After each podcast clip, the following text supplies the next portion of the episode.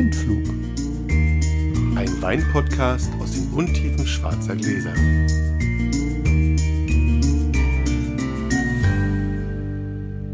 Hallo Sascha. Hallo Felix. Die letzte Folge vor der Sommerpause. Wir haben gerade beschlossen, wir machen eine Sommerpause, hm. weil es einfach zu stressig ist. Wir haben letzte Woche eine schöne Folge aufgenommen und ich habe ein paar falsche Knöpfe gedrückt. Wir hatten auch noch einen Gast dabei, das können wir nicht einfach wiederholen. Aber jetzt muss ich erst mal gucken, wie ich das rette. Wir haben zum Glück einen, ein oder zwei technisch sehr versierte Hörer, die schon mal angeboten haben zu helfen. Ich glaube, da werde ich jetzt mal nachfragen müssen. Vielleicht im Tausch gegen eine gute Flasche Wein. Mal schauen. Wo wir, bevor wir loslegen, auch noch, auch noch eine Werbung. Also wir machen, wie gesagt, jetzt eine, eine Sommerpause, weil es sieht hier auch schrecklich aus. ähm, hier stehen 1000 Flaschen Wein und ich fahre in zwei Tagen in Urlaub. Und wenn ich wiederkomme, dann muss ich Vollgas geben. Gomio technisch. Damit der fertig wird hier. Ja, und dann, da wir ja hier dann keinen Spucknapf haben und entsprechend trinken, ist danach dann halt auch wirklich für drei, vier Stunden kein Probieren mehr möglich. Und wir machen ja meistens mittags oder sowas die Produktion. Mit anderen Worten, wir haben jetzt einen Augenblick Pause. Werbung mache ich noch ein bisschen. Wir haben nämlich gerade, also nicht wir beide, nicht Sascha und ich, sondern meine liebe Freundin Anja Schröder und ich haben für die Webweinschule gerade ein Video gemacht zum Thema Amarone. Habe ich gesehen. Und dabei verlosen wir einen Amarone von Giuseppe Beppo Quintarelli für schlanke 300 Euro. Also wer sich für sowas interessiert, youtube.com slash Webweinschule, so findet ihr uns. Und dann schaut ihr euch das Amarone-Video an und dann erfahrt ihr auch, wie ihr den Wein gewinnen könnt. Lohnt so. sich. Und wo wir gerade Werbung machen, wir müssen auch noch ein bisschen Werbung machen. Wir brauchen noch ein paar iTunes-Rezensionen. Da wären wir auch sehr, sehr dankbar. Wenn ihr jetzt so am Strand liegt und gerade, euch gerade langweilt, mit dem Handy spielt, dann könnt Schreibt ihr euch doch uns. einfach mal kurz genau. eine kleine Bewertung schreiben. So, legen wir los? Legen wir los. Dann würfel du doch mal zuerst. Vielleicht hat das ja Auswirkungen. Prompt die 4, siehst du? Eine 2. Siehst du, schon fängst an. Das erste Mal, dass ich bei Phoenix anfange. Also meine Lieben, ich freue mich wie ein Schneekönig. Hoffe ich jedenfalls und ich hoffe, dass sich das bestätigt. Wir trinken den Chapoutier Amitage de Loré. Weißwein, reinsortig, Marsanne von 1992. Eigentlich ein absoluter Klassiker.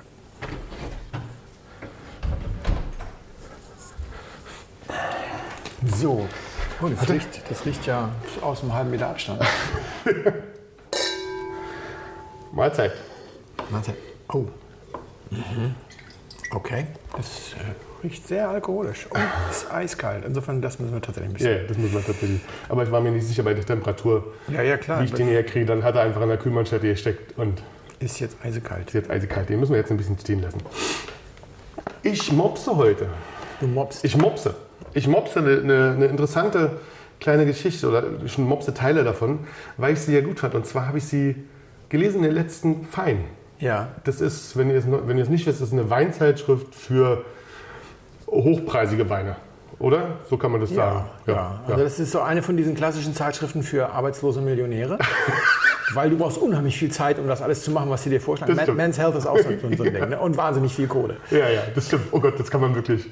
Ähm, aber Stuart hat eine Geschichte geschrieben, Stuart Pickett. Ja. Ähm, und die fand ich ganz spannend. Es ging um ach, wie hat das genannt, um rote Liebfraumilchweine. Ja. ja. Ich will das ja, die Geschichte an sich, wenn ihr es wenn ihr, wenn ihr lesen wollt, holt euch das und lest das. Ähm, will ihm gar nicht die ganze Geschichte klauen, aber was er, was er so ein bisschen ansprach, fand ich lustig und worauf wir dann kommen, ist, fand ich noch viel geiler. Und zwar brauche ich dafür dann auch irgendwann zwischendurch mein Handy. Ich nehme es schon mal, es ist leise, mhm. ja, damit es nicht zwischendurch pinkt und schreit. Und zwar hat er so ein bisschen dieser. Mh, hm, na, diese, die, dieses Süßer, dieser süßen Liebfraumilch hinterhergegangen und hat so ein bisschen geguckt, äh, wo das herkommt, was es ist, ob es bei den Roten auch gibt und so. Und hat dann ähm, tatsächlich, ja gerade bei den preiswerteren Überseeweinen ist ja eine gewisse, sagen wir mal, nicht Fruchtigkeit, sondern schon Süße, schon Süße da, die du da gerne mittrinkst, ja. ja? Oder nicht gerne mittrinkst, aber die sich anscheinend ganz gut verkauft mhm. und die Leute auch mögen. Und er hat so ein bisschen geguckt, wo das herkommt und hat versucht, das so ein bisschen aufzuschlüsseln. Das hat er ganz schön gemacht. Ist dann auch tatsächlich dabei geblieben, dass bei, der, bei den preiswerteren Überseeweinen ist tatsächlich ähm, wird ein bisschen was dazugegeben, was, was die Sache so ein bisschen versüßt. Das ist ähm, eine Traube, die heißt, oder ein Traubensaftkonzentrat, heißt Mega Purple. ja? Das ist schön, das ist ein schön griffiger ja? Name. Der, ähm, der Sorte Ruby Red. Ja, aus, mhm. irgendwie aus Kalifornien. Mhm. Ähm, die ist so fett und so dick, dass du da ganz wenig dazugeben musst, aber das gleich alles viel tup, ja. aufgeht, süß ist und yummy. Mhm. Lecker yummy. Lecker yummy schmeckt. Das fand ich spaßig. Er meinte, das gibt es nicht nur da, das gibt es auch überall woanders. Da heißt es dann nicht Mega Red, da heißt es dann irgendwie anders, aber das wird mhm. viel gemacht mhm. und viel dazu gehen, um diese Weine einfach in den Massenmarkt zu bringen und ja. trinkfähig zu machen. Was ich aber sehr spannend fand und sehr schön fand, er kam da mit einem kanadischen Winzer ins Gespräch und der hat ihm die Liste der LCBO gegeben. Mhm. Die LCBO ist, ist die kanadische Organisation für Alkohol und Vertrieb, weil das ist ja da alles irgendwie das ist so ein, so ein Konsortium, ja, ein Konsortium ja, genau. Monopol, ein Monopolding, ja. Und was du da machen musst, und das ist tatsächlich spannend, jeder Winzer, egal ob groß oder klein, muss, wenn er seine Weine dort anstellen will, und das wollen ja einige, mhm. ja, weil die wollen ja was verkaufen, sonst geht es nicht, mhm. müssen ihre kompletten Analysedaten offenlegen ja. und sie sind komplett einsehbar. Also Nein. du kannst die abfragen und du kannst sie auch als Normalbürger abfragen. Gläserner Wein. Gläserner Wein.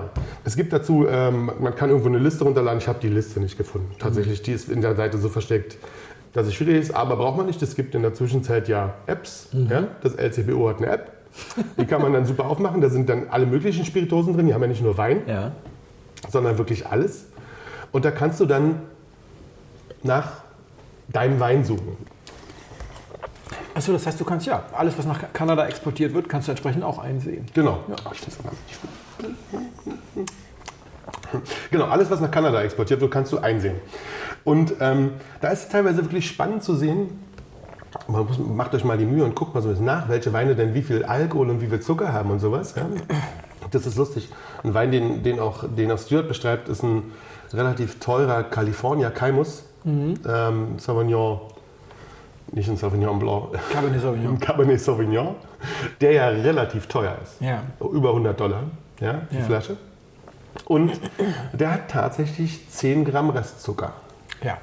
Das ist kein trockener Wein. Nee. Wird aber als trockener Wein verkauft. Naja, es gibt ja diese Kategorie in vielen internationalen gar nicht ja, trocken oder off-dry als gesetzlich. Da ist einfach Wein ist einfach Wein. Die haben keine Abstufung der, der also keine gesetzlichen Abstufung der entsprechenden. Aber dass so ein Wein natürlich wesentlich zugänglich, zugänglicher ist für den, für den normalen Massengeschmack, ist verständlich. Mit mehr Süße ja. geht, mehr, geht mehr in den Mund. Es das ist dann auch das Gegenteil. Es gibt auch so, also auch so große Superstar-Wineries wie Rich oder sowas. Ja. Also ich möchte jetzt nicht Rich an sich, es kann auch sein, dass es Schäfer war, aber irgendjemand in der, in der Liga setzen dann manchmal auch in manchen Jahrgängen Wasser zu.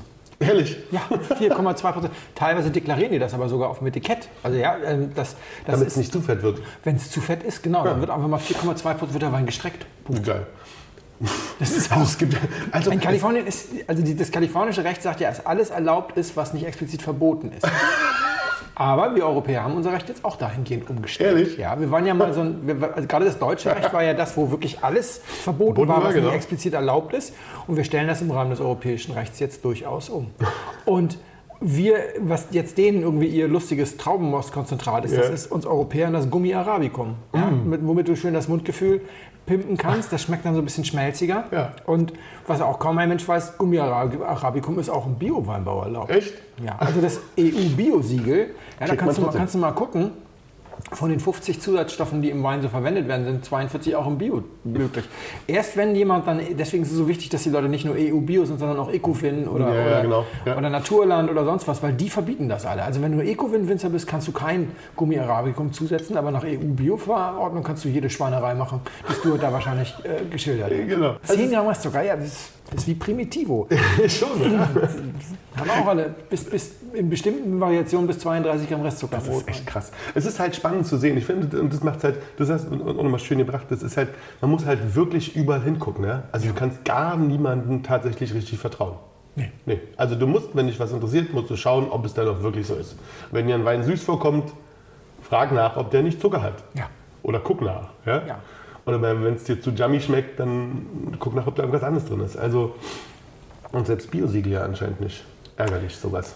Also E- die EU-Bio-Verordnung ist tatsächlich sehr, sehr Katastrophal. Einfach, ja, die ist einfach total auf synthetische äh, Mittel im Weinberg äh, aus. Ja, das ist das Einzige, was, was die halt, und dann kategorisch Nein sagen. Egal wie viel Diesel du verbrennst, bei- dem Ausbringen oder irgendwelcher Alternativen, wenn es irgendwie synthetisch hergestellt ist, dann ist es, ist es, nicht, ist es nicht Bio. Also nachhaltig und Bio sind zwei völlig verschiedene Dinge. Aber das führt zu weit. Das machen- Darüber machen wir auch mal eine ein, schön, Folge. ein schönes Thema. Das ist total. Dieser Wein, Ich finde den geil. Ich weiß gar nicht, was du sagst, aber ich finde ihn ziemlich geil. Der Gag ist, es gibt so manche, manchmal bei so Blindproben, ne, da merke ich dann, dass die Leute sich erst entspannen können, wenn sie wissen, was es ist. Erst dann können sie anfangen, sich auch darum zu kümmern, das, äh, das einzuordnen für sich selbst. Und wir machen es ja eigentlich immer absichtlich andersrum. Erstmal mag ich das, aber hier war ich jetzt selber auch darin gefangen. Und zwar aus einem ganz anderen Grunde. Der Wein riecht wie ein alter, gesprieteter Rotwein. Mega. Er riecht wirklich wie ein alter, teilweise gespriteter oder Ja. einfach wahnsinnig aktiv. Unglaublich. Er schmeckt wie ein alter Weißwein Aber furztrocken. mit aber einer alkoholischen Süße dann, würde ich denken. Also furztrocken fand ich ihn tatsächlich. Ach, diese Nase ist so dermaßen Krass. Portwein. Oder? Also er schmeckt weißer als er riecht. Und es ist wirklich so ein Wein, bei dem ich, das ist so einer, da kannst du die Leute, Voll in die Irre führen, oder? ja, gib den zehn Leuten zu trinken und fünf Und jeder sagen hat weiß, fünf das- rot. ja, ich muss auch. ich mich festlegen? Ich muss, ich muss mal. Ähm, ich sag mal weiß. Ja. Gut. Also Da hat mir aber auch die. Temperatur geholfen. Wenn du den ein bisschen wärmer serviert hättest, hätte ich rot gesagt. Jede Wette. Das stimmt. Ja. Und- Wenn er dann so eine, so eine, so eine 14 Grad Nummer gehabt hätte oder 13 Dann wär Grad, dann wäre so rot. Ja, ja. Das, das verstehe ich voll. Und er hat eine ganz schöne Säure, aber nicht so üppig, dass du sofort weiß sagst. Eben, ne? Er hat viel Alkohol, würde ich denken. Er ist trocken, aber hat so eine gewisse ja, Extraktsüße, vielleicht Mhm. auch so eine Glycerinsüße. Das kann man ja immer leider nicht sehen in den schwarzen Gläsern, Oh, das ob der jetzt hier so dicke Kirchenfenster macht. Es gibt ja mehr als nur Zucker, was süß schmecken kann. Und es gibt ja immer Leute, die sagen, man müsste das auseinanderhalten können. Kann man aber nicht, denn der Mensch hat ja 23 Genome oder im, im menschlichen Genom sind 23 äh, Paare zuständig für die Erkennung von Bitter und die Untersche- Unterscheidung von Bitterstoffen und nur eins für süß. Wir wissen nur süß oder nicht süß. Nee, Mehr okay. können wir gar nicht. Also alle, die behaupten, sie können das, mm, mm, stimmt nicht. Und Ich finde immer, wenn er ein bisschen wärmer wird jetzt, ähm, es ist ja ein ganz verrückter Wein. total. Es ist, also wir wollen nicht drum herum, da braucht man auch nicht lange raten. Also der ist nicht, der ist nicht zwei Jahre alt. 30 würde ich jetzt tippen, so in dem Dreh. Also so irgendwas zwischen 20 und 30 würde ich denken. Sowas in dem Dreh. Er rechnet gerade. Ähm, nicht ganz 30, ja. Nicht ganz 30. 1999. 92, Entschuldigung. 92. Also, naja, 27. Genau, okay. nicht ganz 30. nicht ganz 30. Aber da muss ich mich jetzt nicht schämen. Nö, überhaupt nicht. da lagst du mit den 30 besser als mit Radkorrektur mit 20, definitiv. Ja. Und Ich, also, ja, also es, ähm, es ist abgefahren. Es ist tatsächlich abgefahren. Er hat jung, ta- ähm, also dieses, haben sie im Jungen schon so ein bisschen nachher. Äh, Buttrig, Honigsüße, nach Litschi duftende Nase, die ist ein bisschen anders geworden natürlich, weil er jetzt viel älter ist, ja. Also eine unglaubliche Fülle und Intensität, also wahnsinnig, wahnsinnig viel drin, kommt aus einem granithaltigen Boden und Steinlagen, ja. Und unglaublich voll, sodass es manchen Leuten auch wirklich zu viel ist. Also nach, nach äh, 27 Jahren ist er schlank, schlanker geworden. Ich finde ihn nicht fett. Ich finde, er ist druckvoll. Das Allerwichtigste ist, er hat keine Firne. Also wir reden hier nicht über einen Wein, der altersschwach ist. Wir reden über einen Wein, der sich im Alter unheimlich viel Komplexität bewahrt hat, der immer noch irren Druck hat und der äh, aber nicht fett ist, weil er wirklich von der Säure ganz gut zusammengehalten wird, der auch nicht brandig ist, obwohl man den Eindruck hat, der hat ganz schön viel Alkohol. In der Nase, weil das ist unglaublich. Das ist halt Wir trinken ihn aber auch sehr kalt, das ist aber wahrscheinlich ganz gut in diesem Fall. Aber aromatisch wird er wahrscheinlich gleich noch aufdrehen, wenn wir ihn weiter trinken. Ich mag ihn sehr. Ich fand Ähm, den auch ziemlich geil. Ja, schön, freue ich bin mich. jetzt nicht ganz so begeistert wie du, aber mir fehlen wahrscheinlich auch noch ein paar Informationen. Äh, und na, dann, dann, ähm, Dann ich, bin noch, ich bin noch, äh, wie heißt das, so ein bisschen in diesem, was ist das denn bloß? Magst du auflösen? ja, klar. Es ist Chapoutier. Ah ja. Chapoutier hatten wir schon mal, Ja. aber der, der Wein hat mich jetzt einfach so fasziniert, dass ich das, ähm, dass ich ihn mitnehme. Also Mhm. es, es ist weiß, es ist reinsortig Massan. Es ist Hermitage de Loré. Okay. Also- Also, oberstes Regal wieder. Schöner, ein, schöner, ein schöner Knaller. Und- Ja. Und es kann reifen. Ne? Ja. Also Ja. Mega. Ist, ist Absoluter qualitativ, Klassiker. glaube ich, unter dem Lineal und unter dem La Chapelle. Oder ist das, ist das die gleiche? Das ist, ich glaube, ist einer seiner größten Weißweine. Das macht davon auch ganz wenig. Ist ja extrem in, in, seiner, in seiner Bereitung, was er da macht. Also es ist ganz selektiert, auch in der, an, den, an den Stöcken ganz selektiert und macht ganz wenig. Und ist einer seiner ganz großen. Und der hat ja schon, ach hier, schon seit 96, man hat damals noch nicht auf dem Etikett, ist noch alles blank übrigens. Seit 96 macht er ja diese Blindenschrift, diese Breilschrift. Ja. Warum auch immer. Aber er macht es drauf. Ich glaube, so, viel, so viele Blinde drin sein, meine ich, aber es ist ein schönes, ich glaube, es ist ein schönes Marketing-Experiment und sieht gut aus. Also sieht halt tatsächlich schick aus. Und ja, war zu der Zeit, was ich gar nicht wusste, das habe ich noch in der, in, der, in der Recherche zu dem Wein, er war zu der Zeit relativ umstritten, der gute Mann. Weil er, ja, weil er, da war er relativ jung und er hat ja in den 80ern dann angefangen, irgendwann auf Biodynamik umzustellen. Ja. Und das fanden relativ wenig Leute in der Ecke cool. Und er war sehr, sehr, sehr umstritten mit den Sachen, die er gemacht hat. Obwohl er schon ein paar große Weine gemacht hatte, hat es ihm noch niemand so richtig gedankt. Ja? Also er war da so ein, so ein, tatsächlich so ein Vorreiter, was das Zeug anging. Und wo liegt die Lage heute in seiner Pyramide? Also wir haben ja, wir haben, ja, haben wir nicht Limeal, wir haben aber Limeal Rouge getrunken. Genau? Limeal Rouge Okay, Blanc ist ja teurer als Rouge, soweit ich Ja. das erinnere. Der kostet um die 120 oder sowas, glaube ich. Ne? Ich- oder die kosten 160 ja, mehr, so. 160 glaube ich. Ja, und, und ist der hier jetzt da drunter oder da drüber in den, in den, in den Der liegt im gleichen Ranking, für den gleichen Preis. Ah ja, okay. Und wenn, wenn, man mal, wenn ihr mal tatsächlich so viel Geld für sowas ausgeben wollt, kauft ihn nicht bei Chapoutier selbst. Chapoutier hat ja in der Zwischenzeit eine eigene Webseite, bei der man die Sachen kaufen kann. Für 400 dann, oder? Das ist die alten Jahrgänge, ne? Genau, extrem hoch. Ich Ja. meine, gut, die liegen bei ihm am Weinlager, ja, fein. Ja. Aber wenn man das mal irgendwo anders mal, dann kriegt man es ja auch gut gelagert. Also wenn man es nicht bei EBay kauft. In Auktionen und ja- sowas kann genau. man das immer. Ne? Aber ich glaube, wenn man sowas jagt, dann jagt man am besten Limeal Blanc 2004. Dann hat man die 100 Punkte sozusagen. Ja. Also die 100 Blindflugpunkte, nicht Parker. Die 100 Blindflugpunkte, weil ich glaube, besser geht das gar nicht mehr. Vielen Dank.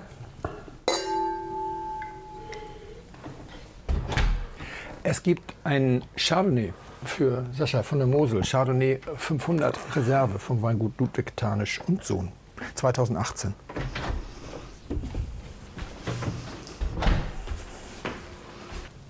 So, Sascha. Auch hier natürlich, meine Kühlschränke sind alle auf maximale Kühlung gedreht, damit ich diese Gummio-Flaschen möglichst schnell kalt kriege. Der ist also auch eisekalt. Gib ihm ein bisschen. Ich erzähle aber sowieso eine längere Geschichte. Ich habe mich ins Fettnäpfchen gesetzt. Und ich beichte ja so gerne, wenn ich mich ins Fettnäpfchen setze. Also beichte ich, aber ich muss ein bisschen ausholen, damit es, äh, damit es nicht zu schlimm wirkt, sozusagen. Ich habe äh, ein kleines Netzwerk von, von, von Winzern meines Vertrauens, Winzern, Kellermeistern, Menschen so. Das braucht man auch. Du hast ja gerade eben selber erzählt, im Wein wird so viel gelogen. Das ist ja. unfassbar. Und äh, vor einiger Zeit hat der ehemalige Schluck-Chefredakteur Manfred Klimek mal auf seiner Webseite so eine Geschichte über Glyphosat veröffentlicht.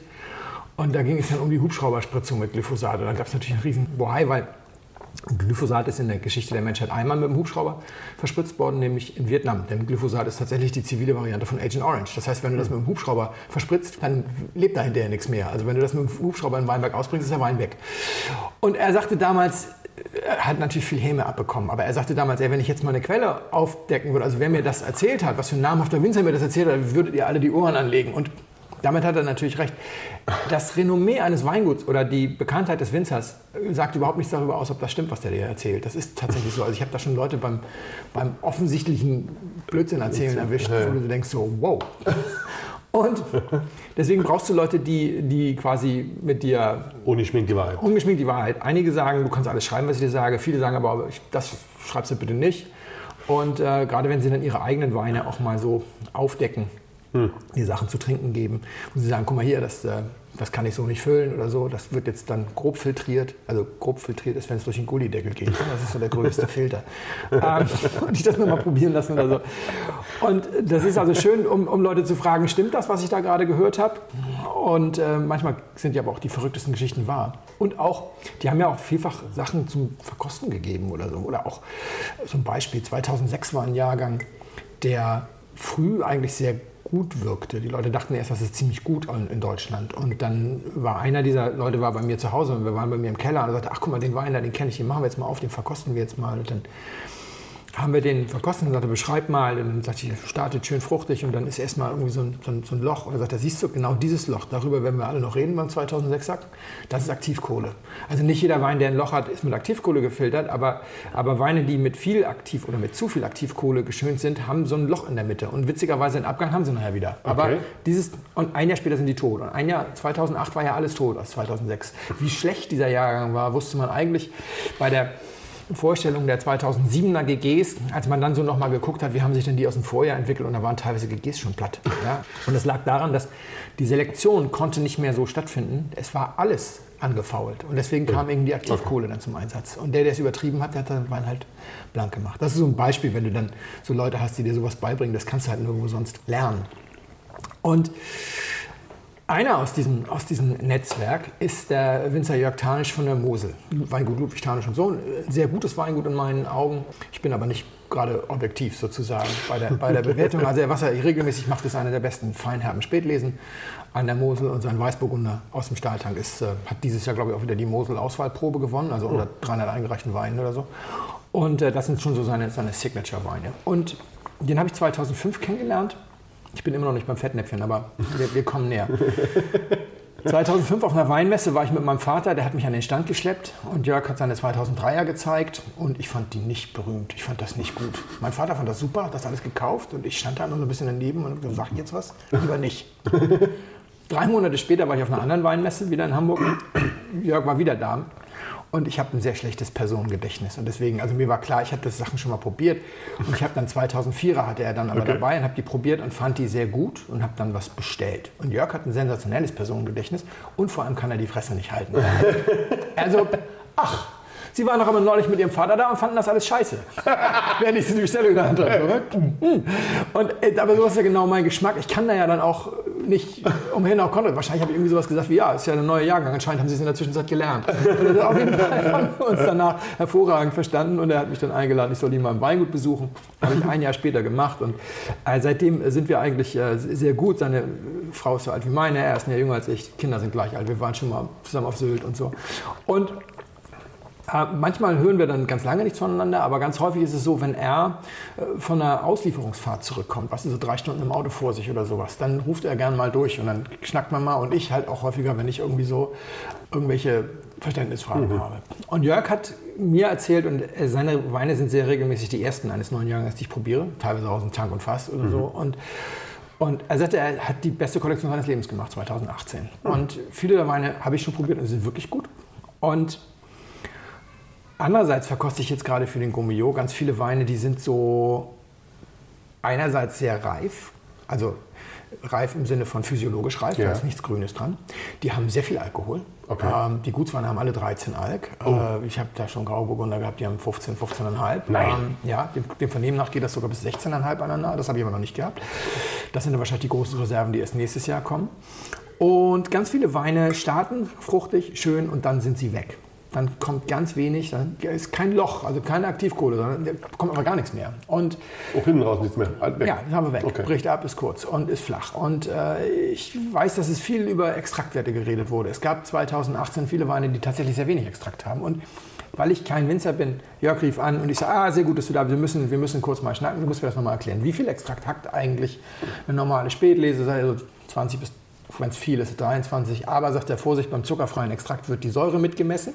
Das heißt, ein etwas niedrigeres Extrakt in einem Jahr wie 18 kann auch ganz normal sein, weil du halt weniger Säure hast. Aber er sagt, ich habe auch vielfach gehört, und dann habe ich ihn nochmal angesprochen, du so gute Weine, sagt er, ja, ich habe aber auch andere gute getrunken, aber dann auch wieder welche, wo du genau dieses Problem hast, dass die Weine tatsächlich äh, zwar aus reifen Trauben kommen, aber in den Trauben nichts weiter drin war als Zucker und Wasser.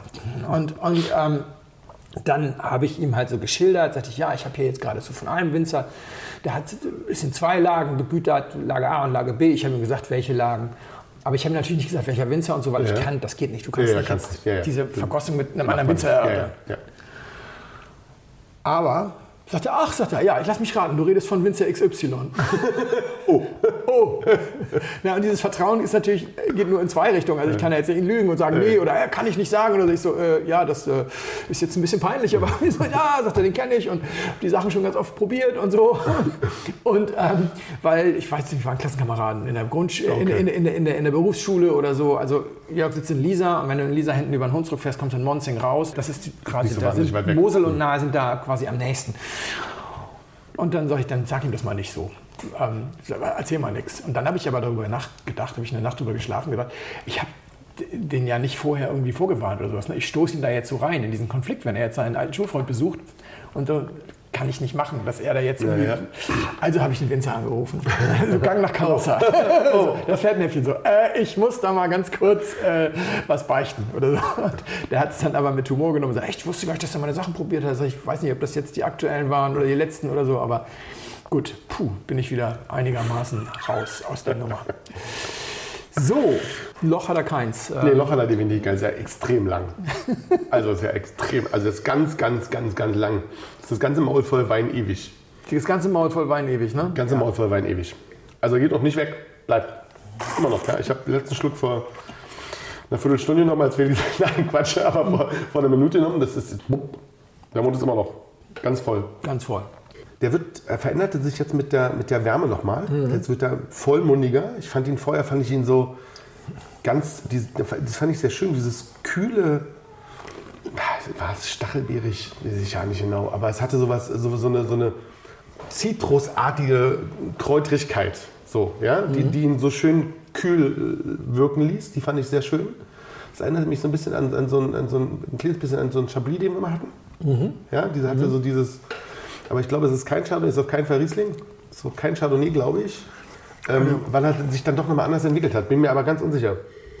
Also es ist auf jeden Fall kein Chablis, denn Chablis, wenn Nee, es ja. Grand Cru ist, ist meistens Stahltank und das hier ist ja, Voll, ich bin ja, ja. nachdem ich so grandios mit meinem Stahltankwein jetzt gescheitert bin, bin ich wieder ganz schnell zurück auf 100%, auf 100 neues Holz. Das ist sehr lecker. Das ist also wirklich sehr lecker. Also, es ist doch ein Chardonnay. Es ist ein Chardonnay, Ah. 100% neues Holz, äh, Tonneau aber, also kein Barrique.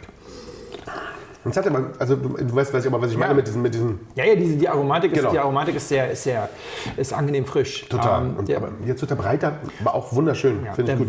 sonst ist der, finde ich den Wein schon ja, sehr, sehr äh, üppig. Ja. Also das ist, das ist geradezu wollüstig. ja, also, Wie ein, wie, wie ein dickes, geiles Schwein. Ja, oder also wie ein Gemälde von Rubens. Oder so. sozusagen. Sagen wir es netter. Ja, Ich hatte, ich hatte so an den Grill gedacht. Ja, an den Grill. Ja, ja. Stimmt, wie bei Obelix, das große ganze Schwein auf dem Grill. Hast du eine Idee, wo das herkommen kann? Ich hätte jetzt Übersee gesagt. Also, Irgendwo, wo es warm ist. ja. Chile, Argentinien, Ja. irgend sowas in die Richtung. Ja, das, Und das ähm, ist nicht sehr alt. Ich glaube 14, 15. also es ist in diesem Fall sogar noch heißer als Chile, es ist Mosel. Also, okay, die letzten Jahr. Ich habe dir da eine ganz einfache Brücke gebaut. Das ist ein Chardonnay von Jörg Tarnisch. Schön. Ähm, 2018. Gibt es eine längere Geschichte zu, aber ich, wir haben ja jetzt gerade wieder Kommentare bekommen, wir sollen ruhig länger werden. Also eine dieser, eine dieser Rückfahrten, Telefon klingelt, Jörg ist dran. Felix, ich mache jetzt Chardonnay. Jörg, du weißt doch gar nicht, wie das geht. Egal, ich mache jetzt Chardonnay. Super, wo denn? Dachte ich jetzt irgendwo im Ausland so. Nisa Niederberg Helden. Ich so, na, da, da wird deine Tochter aber nicht mit Weinkönigin Elisa. Ja, weil wenn du der, an der Mosel auf dem, auf, dem, auf dem Hof fährst und dich bellt der Hund an, dann beruhigt dich der Winzer ja in der Regel mit so Sprüchen wie keine Sorge, der beißt nur Chardonnay-Trinker. Also, insofern ist so, warum machst du Chardonnay in der Schiefersteillage? Aber die Geschichte war eigentlich, ich habe sie schon mal als Blogbeitrag aufgeschrieben, also Entschuldigung alle die, die diese Geschichte schon kennen, aber die muss noch mal kurz sein. Er sagte, neben meiner Filetparzelle, sein bester Wein sind die alten Reben aus den Lisa Niederberg Helden, neben meiner Filetparzelle ist noch genauso eine Filetparzelle und der Besitzer ist gestorben und ich war immer schon scharf auf diese Parzelle und ich habe die Witwe gefragt, was muss ich tun, um diese zu kaufen, zu pachten, was weiß ich. Und sie sagt, mein Mann war fest davon überzeugt, man könne im Helden ganz wunderbar Chardonnay machen. Geile, geile Nummer. Und er hat da diese Parzelle und diese Filetstück Riesling-Parzelle mit den alten Reben kriegt nur der Winzer, der die Chardonnay-Parzelle nicht nur mitnimmt, sondern nicht rodet, die Trauben äh, nicht verkauft, sondern ihn selber ausbaut. Geil. Und jetzt macht er Chardonnay.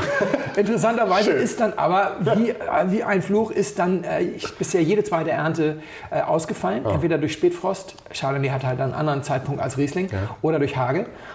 Und, aber der erste Wein, den er gemacht hat, war gleich ganz großartig und hatte diese, was du sagst, diese Frische, diese, Ja. diese Fokussiertheit vom Schiefer so ein bisschen mitbekommen und war so ein bisschen so Best of Both Worlds. Und nicht nur ich, sondern viele andere haben auch gesagt, Jörg, der muss ins Holz.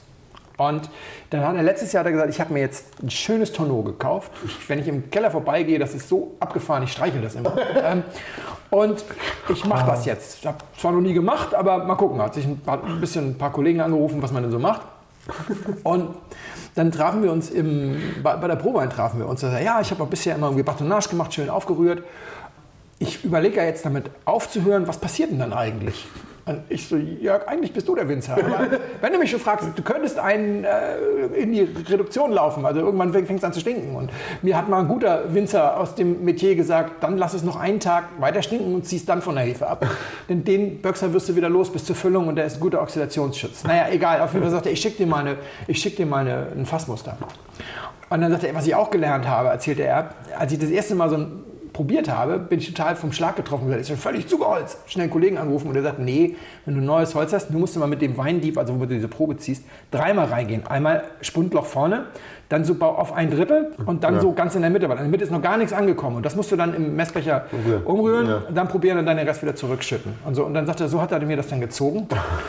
Und hatte mir, die, hatte mir die Flasche geschickt und ich hatte das probiert und das war noch wollüstiger. Das war also so dermaßen üppig. Und er sagte, ich weiß nicht, soll ich das nochmal säuern oder so, aber am fertigen Wein säuern ist ja auch immer so eine Sache. Und was mache ich denn? Und habe ich ihm gesagt, also das wird bei Verbrauchern sicherlich gut ankommen, es ist aber unfassbar wollüstig. Nicht? Und dann hat er, und das ist so eine Sache, weißt du, wo du dann auch immer sagst, die meisten Menschen reden über sowas denn nicht, dann hat er 10% Basisriesling untergezogen.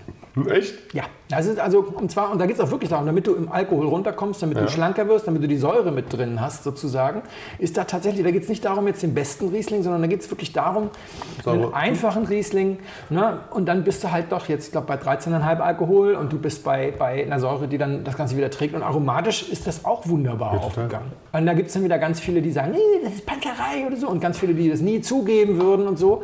Und da, da sind mir ja die Winzer am liebsten, Die ist zugeben. die es zugeben. Na klar. Hat er gut gemacht. Hat er sehr gut gemacht. Mosel Chardonnay. Sehr geehrte Damen und Herren, im Namen von Flugkapitän Felix Botmann und Co-Pilot Sascha Radke darf ich mich ganz herzlich bei Ihnen bedanken, dass Sie sich heute für Blindflug entschieden haben. Wir hoffen sehr, Sie hatten eine angenehme Zeit an Bord and wish you a safe onward journey und allzeit ein